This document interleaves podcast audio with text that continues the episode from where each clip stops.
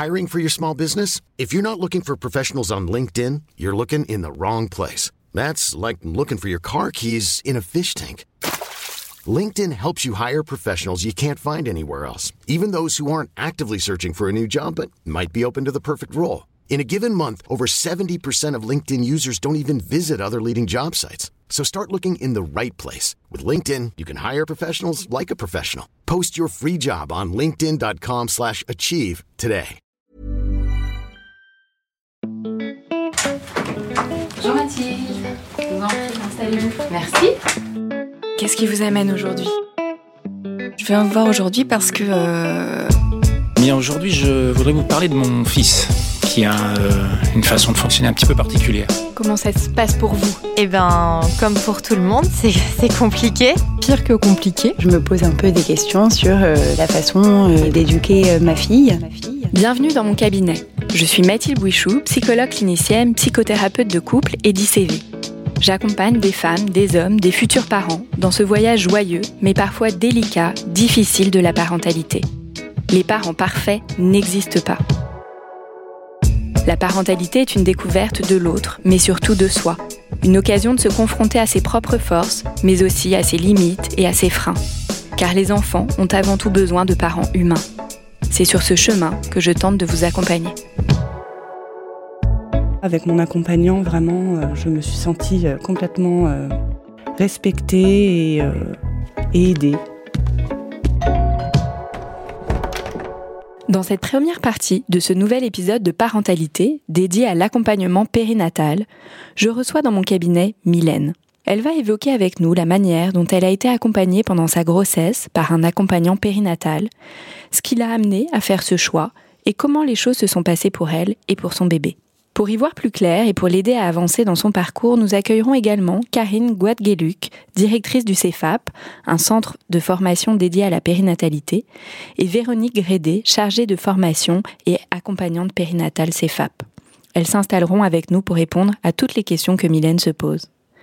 Bonjour Mylène. Bonjour Mathilde. Qu'est-ce qui vous amène aujourd'hui Mylène? Ben, je suis venue pour parler de l'accompagnement euh, dont j'ai pu profiter euh, pendant ma grossesse. Qu'est-ce qui vous a amené du coup être accompagnée de cette manière-là Euh, C'est ma sage-femme qui m'a proposé de rencontrer euh, Mathieu pour euh, pouvoir bénéficier de plus de soutien.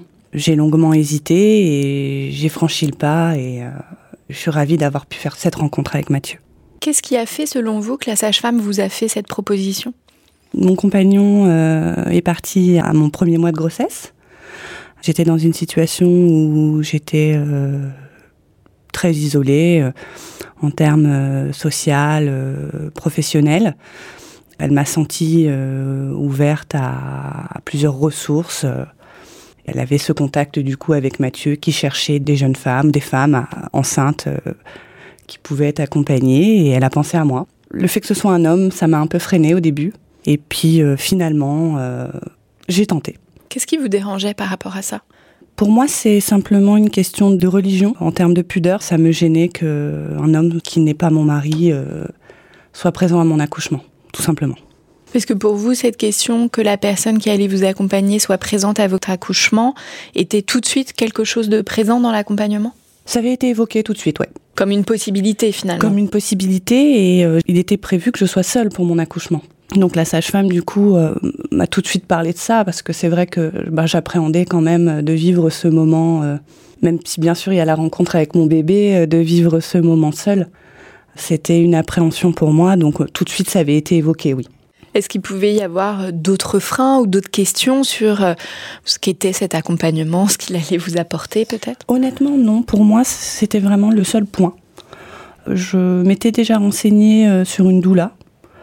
Donc euh, j'étais déjà plutôt ouverte à recevoir de l'aide, du soutien. euh, euh, J'avais été chercher d'autres ressources que les rendez-vous médicaux euh, qu'on bénéficie pendant la grossesse. Euh, voilà, je voyais une psychologue. J'étais plutôt ouverte à, à recevoir euh, de l'aide.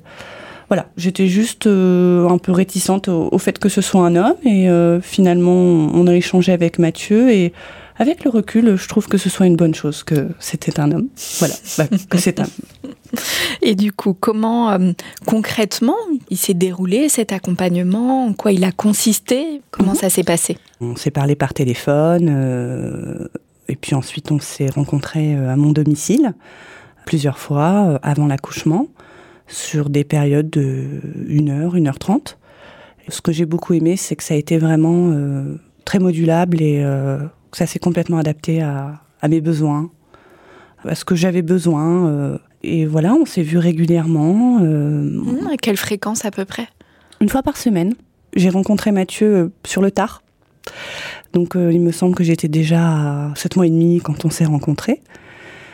Et voilà, on avait des échanges. bon, j'aime beaucoup parler, donc Mathieu a été d'une grande écoute. Il a su me donner des conseils, mais toujours dans des domaines où, où j'étais plutôt demandeuse. Voilà, il n'a pas cherché à m'imposer des choses. Euh. Ouais, quels ont été par exemple les thèmes abordés durant ces temps d'échange euh, toutes les semaines? En tout cas, j'entends qu'il y a eu mhm. peut-être quelque chose, comme vous, l'avez rencontré tardivement pendant votre grossesse, quelque chose qui a été peut-être un peu resserré aussi dans des rendez-vous comme ça. Euh? Oui, oui, on a été à l'essentiel. J'avais besoin d'un peu de, relecture sur mon projet de naissance parce que j'avais beaucoup de demandes dans ce projet. Voilà, je, souhaitais accoucher sans péridurale il y avait beaucoup de choses que je voulais mettre en place et euh, du coup il a été d'un bon soutien pour ça. Le fait de vouloir accoucher sans péridurale, bah, il y, a, y a plein de petites choses qu'on peut faire, euh, comme euh, des massages, des, positions à prendre, de l'homéopathie à prendre avant. voilà, donc on, a aussi vu un peu ça. Et puis j'ai pu aussi beaucoup parler du, ressenti que j'ai eu pendant ma grossesse, qui a été vraiment difficile pour moi. Euh, c'est vrai que c'était intense en, émotion et, Mathieu a toujours été très ouvert à ça et euh, j'ai jamais ressenti aucun jugement, euh, alors que c'est quelque chose que j'ai ressenti tout le long par euh, ma famille ou souvent par le milieu médical. Alors que là, avec mon accompagnant, vraiment, je me suis sentie complètement respectée et, et aidée. Donc si je comprends bien, durant ces rendez-vous, il vous a aidé et soutenu à mhm. élaborer et mettre des choses en place pour que votre projet de naissance mhm. puisse aboutir. Complètement. Est-ce que vous, vous aviez, en dehors de cette question du projet de naissance, d'autres questions sur votre parentalité, la rencontre avec votre bébé, je ne sais pas, voilà, sur lesquelles aussi vous avez pu échanger? On m'a tellement mis en garde sur le fait qu'avoir un enfant seul était euh, très difficile. J'utilise le terme de mise en garde parce que c'est vraiment comme ça que je l'ai vécu. Euh, que je m'étais énormément renseignée avant. J'étais déjà, je pense, euh, bon, pas suffisamment hein, de ce que j'ai compris en postpartum, mais euh, j'avais quand même été chercher vraiment beaucoup d'informations et du coup, c'était plus de, de l'échange, je vais dire. Et ensuite, j'ai décidé du coup de la présence de Mathieu à mon accouchement. Je me suis sentie libre de le faire vraiment. Et euh, on a aussi beaucoup échangé sur, euh, bah, du coup, ce jour J, ce que j'attendais, et euh, même si on peut jamais savoir comment ça va se passer, mais on a également beaucoup échangé sur ce jour-là, sur tous mes souhaits pour l'accouchement. Et est-ce qu'il a été question justement du postpartum durant cet accompagnement? Oui, oui, oui, on en a également parlé et on s'est également revus après. Et on est toujours en contact d'ailleurs on espère pouvoir se voir bientôt. C'est vrai que chacun de notre côté, en ce moment, on est assez euh, pris, mais euh, il reste un lien fort de cet Votre enfant a quel âge aujourd'hui? Isaac va avoir 14 mois dans quelques jours. En parallèle de cet accompagnement, vous parliez de votre sage-femme, vous avez mhm. continué d'être accompagné par votre sage-femme? La maternité euh, ne faisait plus que les rendez-vous classiques. Depuis le Covid, il y avait eu plusieurs changements, donc j'ai fait plus un suivi avec ma sage-femme, J'étais toujours suivie par euh, mon médecin généraliste qui est une ancienne sage-femme. Euh, elle m'avait conseillé une psychologue euh, vraiment dédiée dans tout ce qui est parentalité. Je voyais cette personne aussi. Du coup, Mathieu, mon accompagnant, et j'allais quand même à la PMI, plus pour encore avoir un, une autre carte, un, autre soutien. C'est déjà, pas, déjà mal. pas mal. ouais. Comment justement vous avez vécu voilà tous ces intervenants? Est-ce que euh, pour vous voilà c'était différent, complémentaire euh, chacun de ces espaces? Oui, oui, oui, euh, c'était complémentaire. j'ai oublié de préciser, j'ai fait également de, de l'acupuncture avec une autre sage-femme. Voilà, je pense que tout ça se complète un peu. Il faut pas avoir peur de d'aller chercher plusieurs choses. on est également des êtres humains, donc le feeling ne peut pas toujours passer avec tout le monde. Donc parfois, ben, je me sentais pas à l'aise. Donc pour moi, je suis libre d'aller chercher un autre praticien à ce moment-là. Et oui, oui, ça se complète. on est aussi reçu dans un temps limité et parfois on peut pas forcément tout voir avec une personne. Donc euh, ça, c'est un conseil que, je peux donner. Il faut pas hésiter à, s'entourer, à, avoir différentes... Euh, Vous aviez justement l'impression qu'avec Mathieu, il pouvait y avoir plus de temps pour déployer vos questions, réfléchir, construire votre projet? Oui, alors avec Mathieu, on peut aborder le côté médical, mais il ne se prononcera pas d'un point de vue médical, parce que c'est pas son rôle. Mais maintenant, on est multi-sujet.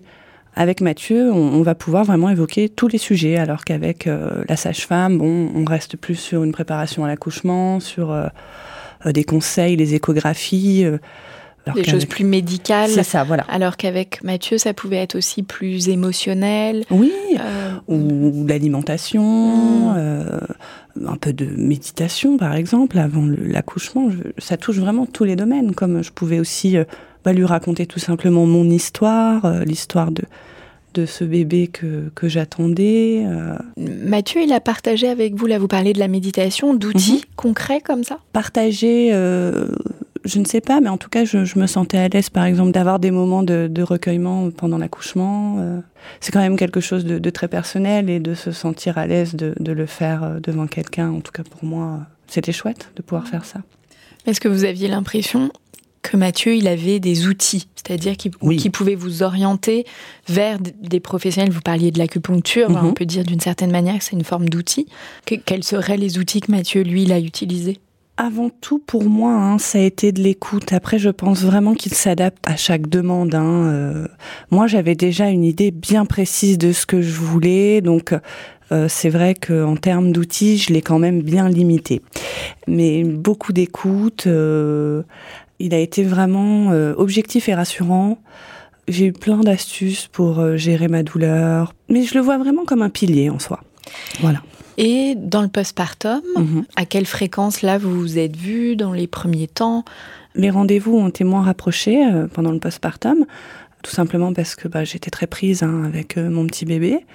Cependant, Mathieu restait très disponible. D'ailleurs, j'ai oublié de le préciser, mais il a été toujours très disponible par téléphone, par message. Euh, euh, au-delà des entretiens qu'on avait euh, pendant la grossesse, je pouvais lui écrire à n'importe quel moment. D'ailleurs, j'ai eu mes contractions à 3 heures du matin et voilà, il, était disponible à ce moment-là. Donc, on a beaucoup plus échangé via le téléphone pendant le postpartum. Et là, il m'a vraiment beaucoup rassurée. Je m'attendais pas que ça se passe comme ça et mon fils souffrait d'un RGO sévère et c'est vrai que c'était euh, prenant. Et ça m'a rassuré le fait qu'on me dise que ce soit normal qu'il dorme sur moi, normal qu'il euh, veuille les bras, euh, normal, voilà. Mm. C'est vrai que d'être encouragé à, à lui donner de l'affection, voilà, ça m'a fait du bien d'être conforté par Mathieu. C'est ça que ça vous a apporté, un soutien, oui. dites, à la fois pendant la grossesse et aussi dans le postpartum. Complètement. Une fois, il est également venu, euh, il a pris mon fils, euh, parce que les siestes étaient exclusivement en contact, et c'est vrai que du coup, ben, quand on est une maman solo, euh, généralement, on profite des siestes pour manger ou se laver, et là, du coup, c'était pas possible pour moi. Donc, il y a eu également des moments où Mathieu a pris mon fils pour faire une sieste en contact, que je puisse, moi, me libérer et avoir un tout petit peu de, de temps pour moi à certains moments, il a pu vous proposer un relais? Oui. Vous nous disiez, vous êtes toujours en lien aujourd'hui euh, avec Mathieu, mais est-ce que vous avez l'impression que cet accompagnement, il s'est terminé d'une certaine manière euh, à un moment donné? Ou est-ce que voilà, ce lien, c'est la continuité de cet accompagnement? C'est une continuité. Euh, c'est sûr que c'est plus le même accompagnement parce que on ne se voit pas en ce moment, mais c'est un plaisir de s'écrire voilà, je, pense qu'on doit s'écrire quand même deux, peut-être trois fois par mois. C'est une continuité du coup. Finalement, ça ne s'est pas arrêté. Mylène, est-ce que vous auriez envie de recommander quelque chose aux parents qui nous écoutent, quelque chose qui vous a pu vous aider euh, voilà, par rapport à cet accompagnement ou dans votre parentalité face à une difficulté que vous avez pu rencontrer? Mon premier conseil, ça serait de se reposer au maximum pendant la grossesse, de profiter, euh, même si on, peut souffrir d'insomnie, mais de se reposer, de dormir. Euh, les préparatifs sont importants, euh, mais c'est pas toujours l'essentiel. Et j'ai également un livre qui est Dormir sans larmes. C'est un livre très intéressant sur la physiologie du sommeil et qui peut rassurer les parents on retrouvera l'auteur, on, communiquera, on mettra toutes les, informations sur les réseaux. Merci euh, beaucoup euh, Mylène, Karine euh, Guadgueluc et Véronique Gredet nous rejoignent pour discuter de ce sujet avec nous.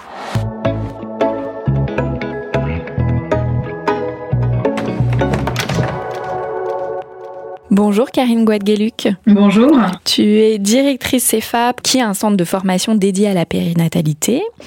Au CEFAP, vous proposez aussi des formations longues au métier, donc à la fois d'accompagnante périnatale et d'autres formations de spécialisation en périnatalité qui s'adressent à tous les professionnels de santé. Bonjour Véronique Grédé. Bonjour Mathilde. Donc tu es chargée de formation au sein du CEFAP et tu es accompagnante périnatale CEFAP. Karine, Véronique, quelles sont vos réactions à l'écoute du témoignage de Mylène? Ben, Tout d'abord, euh, moi je voulais dire euh, bravo parce que je pense qu'en tant que parent, qu'on soit un homme ou une femme, on a vraiment besoin de ces ressources supplémentaires et je vois que vous avez fait le choix, Mylène, d'aller vraiment chercher ces ressources supplémentaires euh, malgré un vécu difficile. Euh, au départ, on a entendu l'émotion euh, et ce qui se passait autour de, de l'arrivée de cet enfant qui a été bousculé par une séparation, si j'ai bien suivi. Je pense qu'au-delà d'ailleurs de toute situation comme ça, avec une difficulté particulière à surmonter en plus, mais ce choix que vous avez fait, voilà. Donc tout d'abord, vraiment félicitations pour pour ça. Et je pense qu'en fait, tout parent aurait besoin de d'avoir ces différents espaces que vous avez bien parlé de complémentarité. Donc euh, c'est vrai que moi ça me semble très important d'avoir ces différents espaces complémentaires pour tous les parents et euh, vous en témoignez très bien euh, aujourd'hui avec toutes les difficultés que c'est d'être parent. oui, et que ça, ça ne concerne pas que les parents voilà, qui peuvent se retrouver dans une situation un peu d'isolement comme vous, Mylène, à ce moment-là. Ça s'adresse à tous les parents de manière beaucoup plus large. Et ce que j'ai trouvé très intéressant dans votre témoignage, Mylène aussi, c'est ce côté, euh, en tout cas c'est ce qui ressort, c'est c'est les personnes se sont adaptées, en l'occurrence Mathieu, euh, s'est adapté à ce qui était votre chemin à vous en fait, sans, je l'ai entendu plusieurs fois, il m'imposait pas ou quoi, mais c'était comme une co-construction avec un regard d'une personne avec des compétences, mais qui était vraiment au contact de ce que vous aviez à vivre, de vos ressources, de votre situation. Par exemple, vous parliez du, du RGO de votre fils, c'est une situation à prendre en considération et toutes les spécificités, j'ai l'impression que c'est là aussi où quelqu'un qui est en fait euh, au plus proche de ce que vous vivez vous en tant que maman là ou en tant que parent plus généralement, ben, c'est aussi juste et c'est complémentaire en fait aux autres actions, aux différentes euh, actions des, des professionnels. On a un espace-temps sur l'accompagnement périnatal qui permet ça par un ou un autre professionnel, mais c'est hyper important d'avoir cette complémentarité des, des sujets et des espaces. Mylène, est-ce que vous avez euh, une ou des questions pour euh, Karine et Véronique? J'ai une question qui m'est venue tout de suite euh, avant de rencontrer Mathieu. Quelle est la différence avec une doula? Ah, merci pour cette question. La différence réside dans le parcours de formation et en l'occurrence le titre d'accompagnante périnatale CFAP. C'est un titre qui est déposé à l'INPI et qui garantit en fait un parcours de formation complet avec de la théorie, de la pratique et la validation des compétences en passant devant un jury pluridisciplinaire pour valider l'acquisition ou non des compétences pour exercer ce métier. D'où là, en fait, il n'y a pas ce même cadre. Donc, il y a différents parcours, différentes manières d'être, différentes approches, etc. sont des pratiques très différentes. Nous, en tout cas, au CEFAP, on a choisi de donner un cadre, en fait, à l'exercice de ce métier. Il y a d'ailleurs un code de déontologie qui a été rédigé pour permettre de sécuriser bah, les parents comme vous qui faites appel à, un professionnel extérieur et aussi les autres professionnels qui vont recommander du coup un travail conjoint et complémentaire à leur activité, comme l'a fait par exemple votre sage-femme. Donc après, il y a différentes approches. Chacun euh, peut aller vers l'une ou l'autre des approches. Il n'y a pas d'enjeu là-dessus. Mais notre choix, en tout cas à nous au CEFAP, c'était le côté formation alors exigeante, mais il nous semble un socle nécessaire et un code de déontologie qui cadre un petit peu l'exercice, euh, même pas un petit peu beaucoup, l'exercice de ce métier. Peut-être que tu veux ajouter quelque chose, Véronique? Dans l'accompagnement périnatal, euh, il y a plusieurs familles professionnelles dont font partie euh, les doulas et les accompagnantes périnatales. On a d'autres dénominations aussi qui existent. Et bah, il était important aussi de pouvoir apporter une clé de compréhension par rapport euh, au titre d'accompagnante périnatale pour que effectivement les familles, les professionnels puissent euh, savoir euh, que ces personnes-là ont suivi le même parcours de formation. Voilà, puisqu'aujourd'hui on est sur une profession, un accompagnement qui n'est pas encore réglementé et donc du coup il y a plusieurs familles professionnelles à l'intérieur de ça et on voulait donner un petit peu de clarté nous dans notre positionnement. Merci euh, beaucoup euh, Karine et Véronique et encore un très grand merci euh, Mylène d'être venue partager avec nous voilà, la manière dont vous avez été accompagnée tout au long de votre grossesse et dans le postpartum et ce lien qui perdure pour vous et voilà on a pu entendre à quel point ça a été un lien de confiance et, et à quel point ce lien est encore important pour vous aujourd'hui. Merci à vous Mathilde pour votre écoute et oui effectivement je suis, je suis ravie d'avoir pu vivre cette expérience. Pour ceux qui nous écoutent, je vous rappelle que vous pouvez nous suivre sur Facebook, Instagram et nous écrire à l'adresse suivante podcast parentalité au pluriel à gmail.com. Si vous avez aimé, n'hésitez pas à liker et à noter et on se retrouve dans un prochain épisode. En attendant, mon livre Désir d'enfant aux éditions Solar est disponible dans toutes les librairies. Bonne lecture